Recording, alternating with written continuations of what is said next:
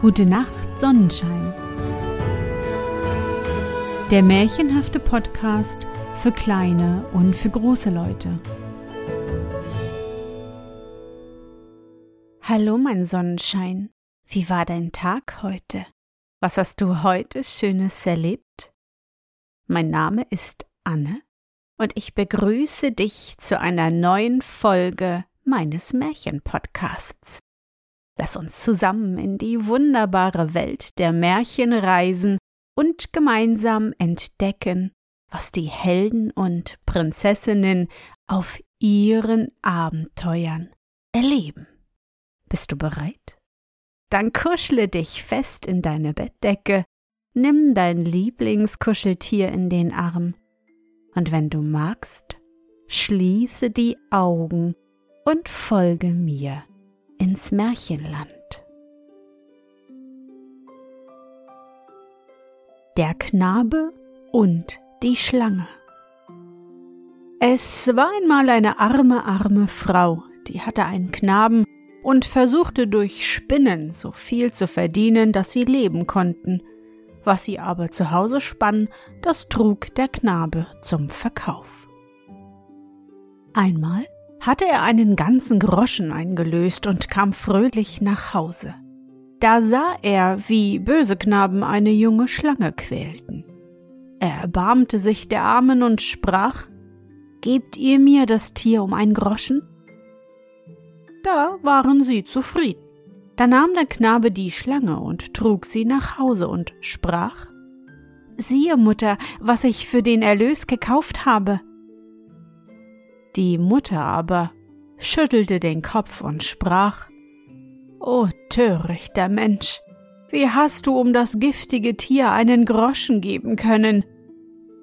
Lasse es nur gut sein, Mutter, die wird mir gewiss einmal danken. Er pflegte sie nun sehr gut und gab ihr von allem, was er aß und trank, und sie wuchs allmählich zu einer mächtigen Schlange heran und als sie nun groß genug und ausgewachsen war, sprach sie eines Tages zum Knaben. Wisse, ich bin die einzige Tochter des großen Schlangenkönigs, sitze nun auf meinen Rücken, ich will in meine Heimat ziehen und dich mitnehmen, und mein Vater wird's dir vergelten, was du an mir getan hast. Der Knabe setzte sich auf die Schlange, und in kurzer Zeit waren sie weit, weit weg in einem großen Wald. Da sprach die Schlange Krieche hier auf den höchsten Baum. Und kaum war es geschehen, so pfiff sie dreimal so gewaltig, dass der scharfe Ton den Knaben durchging, als sei er mit einer langen Nadel durchstochen worden.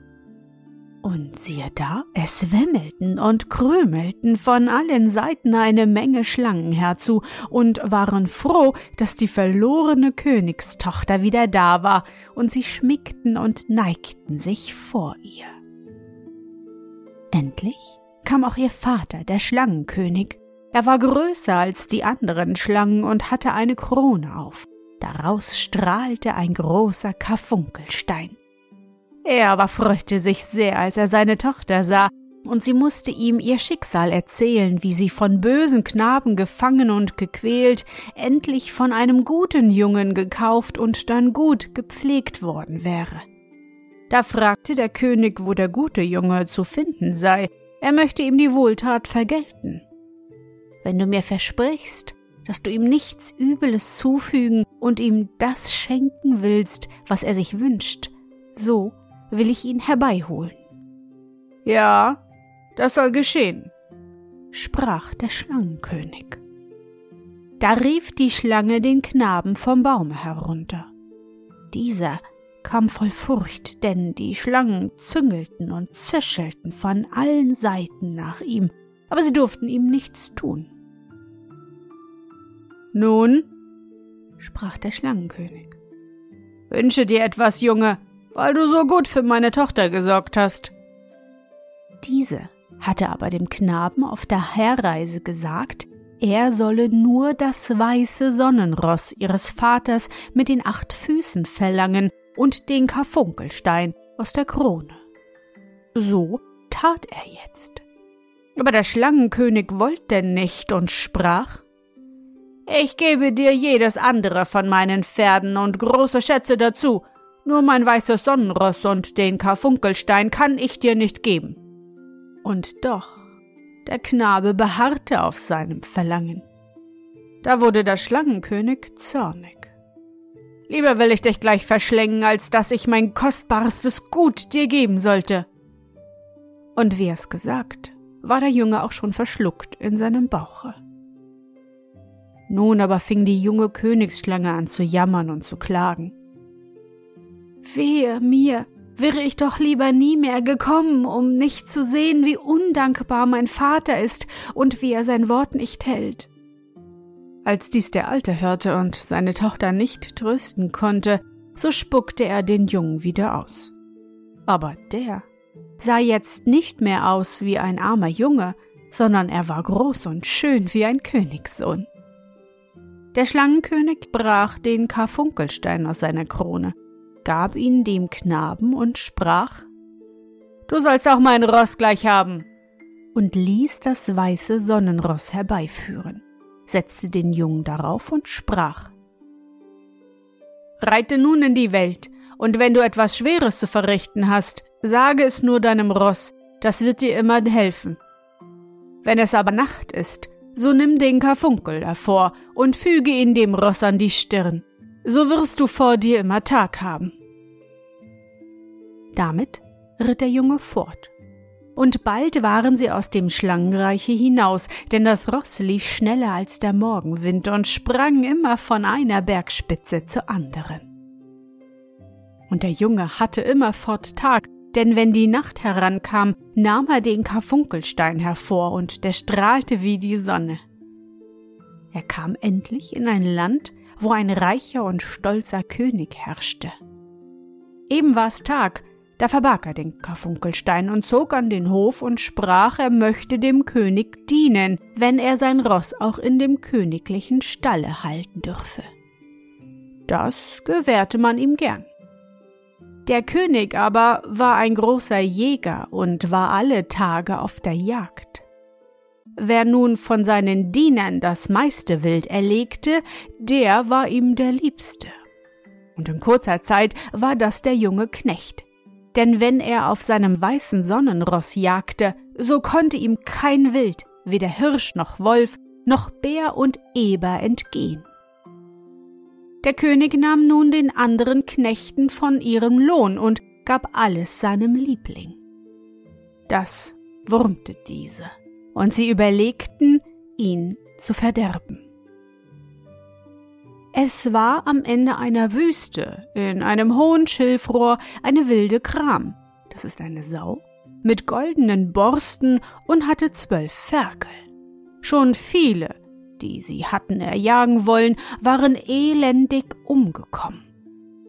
Der König wusste auch davon und hatte die Kram wohl gerne gehabt, doch wagte er selbst nicht, sie zu erjagen.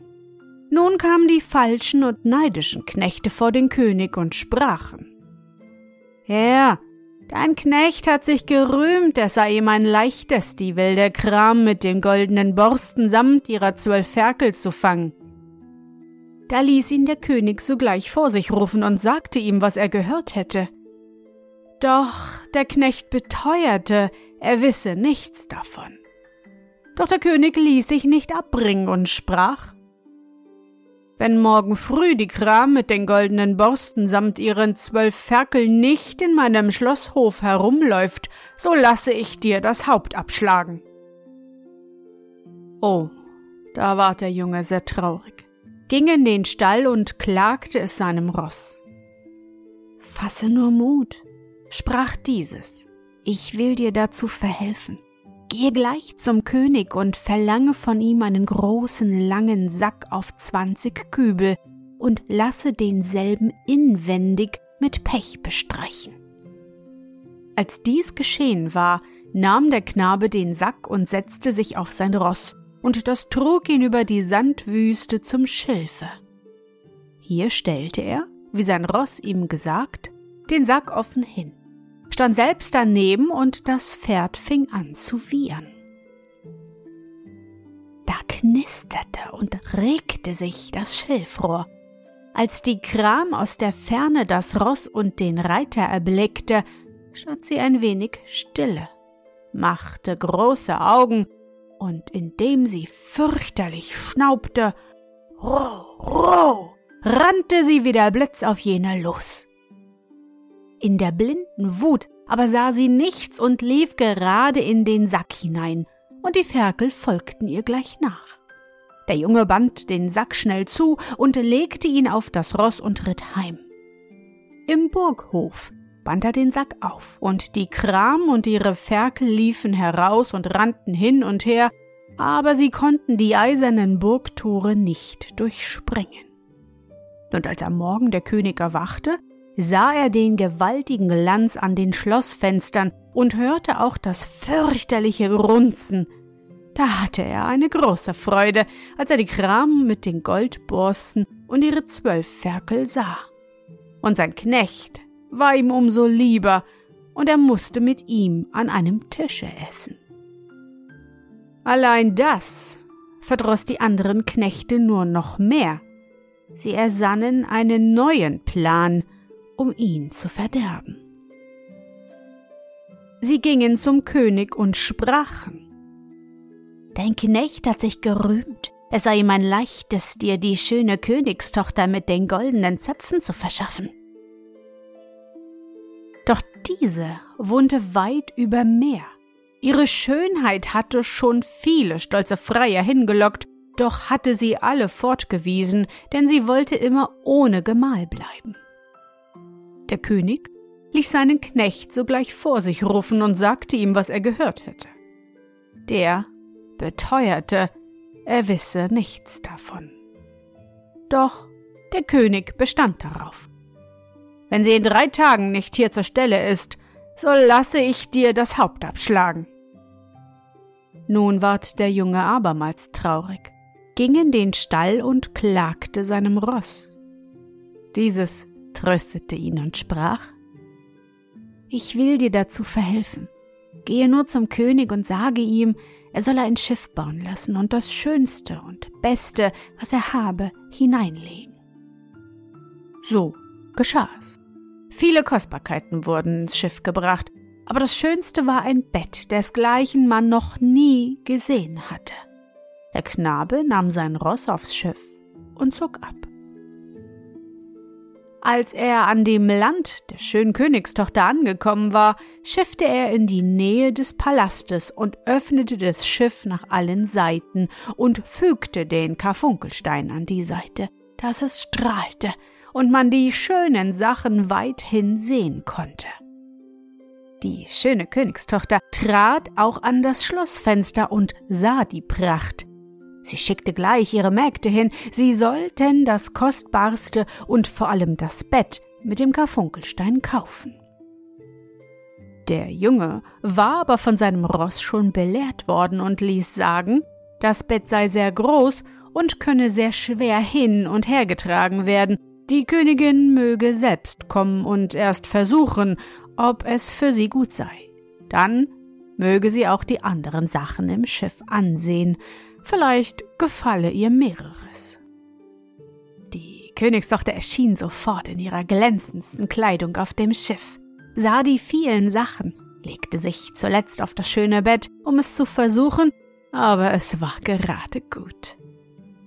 Wie sie nun vieles gekauft hatte und heimkehren wollte, sah sie auf einmal, dass sie weit weg war vom Lande. Während sie nämlich die schönen Sachen angesehen, hatte man das Schiff ganz sanft vom Lande gestoßen, und ohne dass sie es gemerkt, war sie immer weiter fortgeführt worden. Oder ward sie zornig und sprach, das sei Verrat und sie wolle sich schon rächen. Der Junge sagte, sie möge nicht böse sein, denn sie würde die Gemahlin eines großen Königs werden. Das wird nie und nimmer geschehen, rief sie trotzig. Als sie an den Hof anlangten, eilte ihnen der König entgegen und war von ihrer Schönheit über die Maßen entzückt, dass er zu seinem Knecht sprach Oh, das kann ich dir nicht genug vergelten. Er bot der Königstochter sogleich seine Hand an. Diese aber erwiderte mit finsternem Blick Nein, nie, nie und nimmermehr wolle sie das tun, bis er nicht ihre Stuten samt dem Fohlenhengst hergebracht habe. Sie gedachte sich aber dadurch frei zu machen, denn sie wollte keinen Gemahl und sie glaubte, das werde der König nicht bewerkstelligen können. Die Stuten waren auf einer großen unterseeischen Wiese, allein von einem Fohlenhengst bewacht, der Feuer schnaubte und so stark war, dass man glaubte, es gäbe nichts Stärkeres, das ihn bewältigen könne. Da ging der König zu seinem Knechte und sprach Hast du mir die Königstochter gebracht, so musst du mir auch ihre Stuten samt den Fohlenhengst bringen. Der Knecht bat und entschuldigte sich, das werde nicht gehen, aber der König sprach Geschieht es bis morgen um diese Zeit nicht, so hast du dein Haupt verloren. Da fing der Knecht erneut an zu klagen, das sei doch großer Undank für so treue Dienste, und erzählte es seinem Ross. Gehe gleich zum König, tröstete ihn dieses, und lasse mir einen Mantel aus sieben Büffelhäuten machen. Und als das geschehen war, ritt der Knabe an das Ufer der See und ließ, so wie ihm sein Ross sagte, eine große Erdhöhle graben, so dass er sich und sein Ross darin wohl verbergen könnte. Dann fing das weiße Sonnenross laut an zu wiehern und lief darauf mit dem Jungen in die Höhle. Und als der Fohlenhengst das Gewieher hörte, spitzte er die Ohren, glaubte Gefahr zu merken und lief im Sturm in die Richtung, woher das Wiehern gekommen war, doch als er am Ufer anlangte und hier nichts sah, eilte er zurück. Nun wieherte das Sonnenross zum zweiten Mal und versteckte sich gleich wieder. Der Fohlenhengst kam abermals im Sturm herangelaufen, sah sich um und, wie er nichts merkte, kehrte er um. Jetzt wieherte das Sonnenross zum dritten Mal und blieb nun auf der Stelle stehen und erwartete mit Kampfbegier den Fohlenhengst. Dieser stürmte feuerschnaubend heran und fiel über das Sonnenross, und beide bissen sich nun so, dass das Blut in Strömen floss, aber keines gab nach. Der Meerhengst war zwar noch immer trotzig und biss dem Sonnenross allmählich alle sieben Büffelhäute durch, aber da war er auch von der großen Anstrengung des Kampfes und dem dreimaligen Laufen ganz müde. Das Sonnenross hatte aber noch seine ganzen Kräfte und biss den Fohlenhengst noch einmal so, dass er niederfiel und sich ergab. Da kam der Junge herbei und legte ihm den Zaum an. Und jetzt ging er geduldig neben dem Sonnenross, und alle Stuten folgten von selbst ihrem Hüter. Als sie so an den Hof gelangten, freute sich der König sehr und sprach zum Knaben Jetzt will ich nichts mehr von dir verlangen. Und ging zur Königstochter und sagte die Stuten und der Hengst sind im Hof. Nun wirst du wohl nicht länger zaudern und meine Gemahlin werden. Doch sie sprach wieder trotzig. Noch nicht. Erst melke die Stuten und bade in der siedenden Milch, dass du so weiß wirst, wie ich bin. Sie hoffte aber, das werde er nicht können. Da kam der König nochmals zu seinem Knecht und sprach Höre, du musst mir die Stuten melken. O König, habe ich nicht genug für dich getan und hast du mich nicht selbst freigesprochen? Was ich dir befehle, musst du tun. Geschieht es nicht, so lasse ich dir das Haupt abschlagen. Da ging der Knecht traurig in den Stall und klagte seinem Ross. Das tröstete ihn und sprach, Führe mich nur gleich in den Hof. Und als dies geschehen war, so blies es einmal aus seinem linken Nasenloch, und es wurde gleich so frostig kalt, dass alle Stuten und der Fohlenhengst gleich einfroren. So ließen sich alle leicht melken. Nun wurde die Milch in einen großen Kessel geschüttet und zum Sieden gebracht. Als sie hoch aufbrodelte, rief die stolze Königstochter Nun, König, jetzt steige hinein und bade. Doch da fürchtete dieser, er werde sogleich in dem siedenden Qualm ersticken. Er ließ wieder seinen Knecht herkommen und sprach Geh, steige hinein und bade da. dass ich sehe, wie es ist. Da war es dem Jungen nicht recht, und er sagte O König, du verlangst Unbilliges von mir, stehe ab. Doch da drohte ihm der König Tust du es nicht, so lass ich dir das Haupt abschlagen. Nun ging der Junge traurig in den Stall und klagte es seinem Ross. Führe mich nur zum Kessel, dann fürchte dich nicht und steige nur getrost hinein.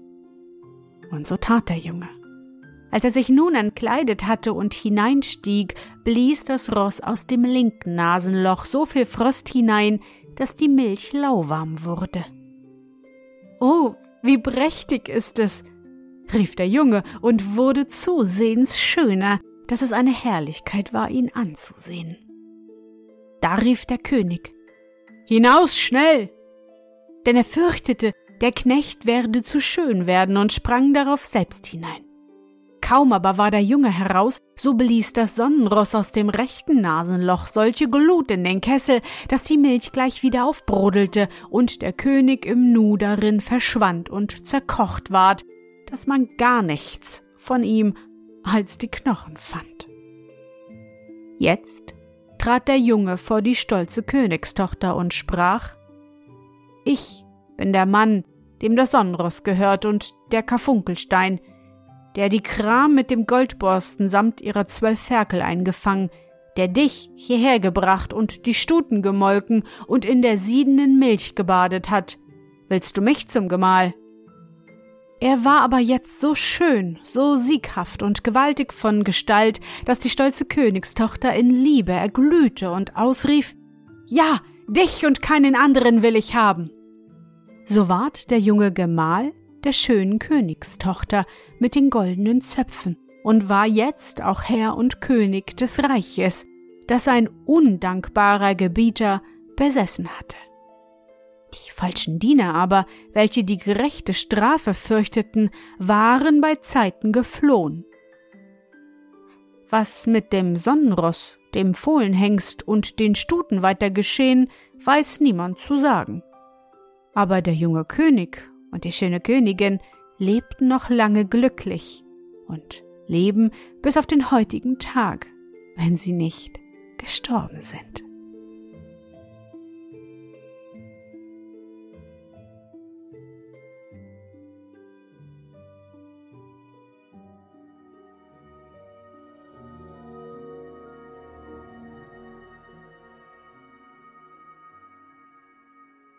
Na Sonnenschein, bist du noch wach? Das war das Märchen Der Knabe und die Schlange von Josef Haltrich. Ich hoffe, dir hat unsere gemeinsame Reise heute gefallen. Für mich war es wieder wunderbar und ich danke dir, dass du mich begleitet hast. Und bevor du nun die Augen schließt und in dein Traumland reist, möchte ich mit dir nochmal an dein schönstes Erlebnis heute denken. Was war es? Vielleicht habt ihr heute zum allerersten Male in diesem Jahr draußen leckeren Kuchen gegessen. Oder du warst bei Oma und Opa im Garten und hast geholfen, für die Tomatenpflanzen ein Gewächshaus zu bauen. Versuche dich an dein schönstes Erlebnis heute zu erinnern. Und? Was war dein schönstes Erlebnis heute und wie fühlst du dich dabei? Suche dir auch heute wieder den schönsten Moment aus und präge ihn dir gut ein. Und wenn du magst, kannst du ihn auch malen oder im Zauberbuch aufschreiben. Und nun? Gute Nacht, Sonnenschein. Schlaf gut und träum was Schönes. Wir hören uns bald wieder.